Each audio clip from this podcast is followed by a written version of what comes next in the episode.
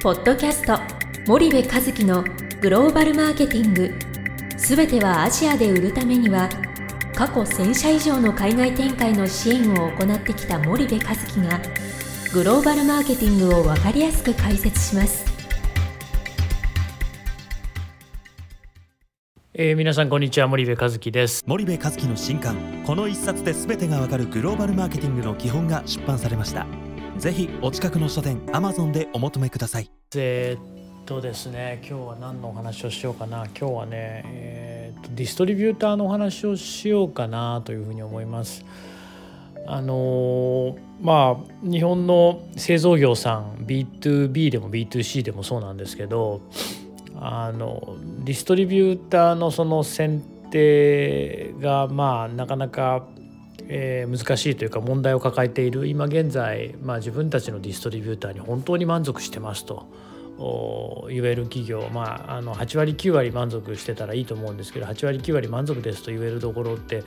どれだけあるのかなっていうとあの意外に、え、そんなに多くないという中で、まあ、ディストリビューションどうしたらいいでしょうかという相談を受けることが非常にまあ多いですと。でまあ言っても日本の製造業数十年という時間、えー、付き合ってきていて特にそのアジア新興国においては。で今までどちらかというとそんなに重要視もしてなかったので少々問題があってもまあ売り上げの大半は日本だしその次に重要なのは米国 EU という中でですね新興国市場ってどうなんだろうという状況でしたと。でまあ中国に関してはもうあの新興国ではないのでそういう状況は脱していて、えー、まああの大きな市場と欧米と同じような市場というふうに捉えるとやっぱりその ASEAN インド南米アフリカみたいなところのディストリビューションどうしようみたいなそういうあのお話があの問題意識がやっぱり強いですよね。で今日まあお話ししたいのがそのディストリビューターをそもそもその決める時にえっとやっぱりその重要なのって、えっと、誰と売るかよりも誰に売るかっていうことがすごく重要ですよってこの番組でも再三お話をしてきたと思うんですけどここがはっきりしてたらディストリビューターの選定なんてものすごく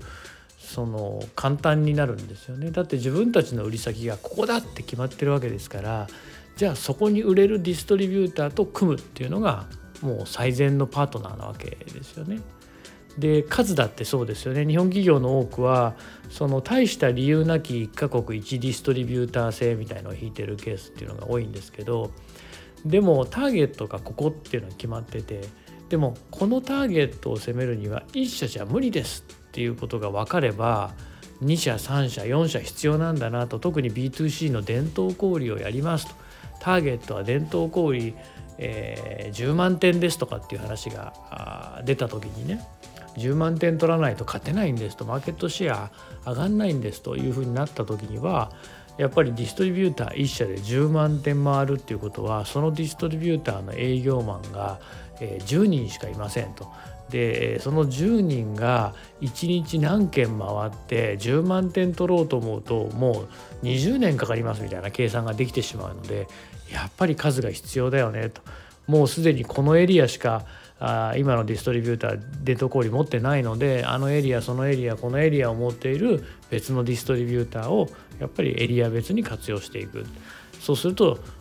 必然的に複数のディストリビューターの方が得策だという話になるので基本的にその原産原販現地でまあ作っていて現地にま販売法人もあって販売していてえ伝統小売も狙っているような状態においてですねディストリビューターが1社なんていうのはもうまず持ってありえないので B2C の場合はですね輸出でやってますよっていう場合であればねあの伝統小売には売れないので伝統小売を考える必要ないので基本的には近代小売だけになるっていうことは、えー、1か国1ディストリビューター制というのはまああり得る話なわけですけども。あのそこはやっぱり気をつけていかないといけないし B2B もそうですよね。インダストリー別にやっぱり得意不得意っていうのがあるのにどのインダストリーも1社のディストリビューターで賄えるわけがないですし B2B になればなるほどそのターゲットってバイネームで企業名でターゲットが出来上がってくるわけなのでそうすると今現状自分たちのディストリビューターがその自分たちのターゲットに出入りしてなければもしくはほとんど取引がなければですねそのディストリビューターに期待をしてもこれはやっぱり時間かかりますよね。こじ開けて、え、その穴を広げてっていうことをやっていく。時間がかかると。でその時間軸も加味してここなんだっていうことであればいいですけどもやっぱりそうでなければ顧客別にディストリビューターを分けるっていうことも選択肢の一つですしあのそうやってディストリビューターを選定していくっていうことはすごく重要でだからまあ結局は誰に売るかっていうことがふにゃふにゃしてると誰と売るかっていうこともふにゃふにゃしてきてしまうので誰に売るかっていうことは本当重要でまずそれがあってそれが明確になればなるほど誰と売ればいいのかっていうことがまあ明確になりますよと。いうそういうお話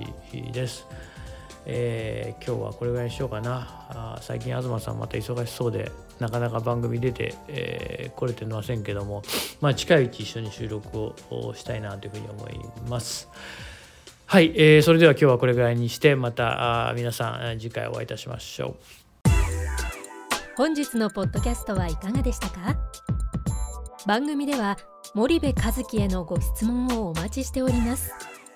皆様からのご質問は番組を通じ匿名でお答えさせていただきます。podcast アットマーク spyder grp.com ポッドキャストアットマークスパイダー grp.com までたくさんのご質問をお待ちしております。それではまた次回お目にかかりましょう。ポッドキャスト森部和樹のグローバルマーケティング。この番組はスパイダーイニシアティブ株式会社の提供によりお送りいたしました。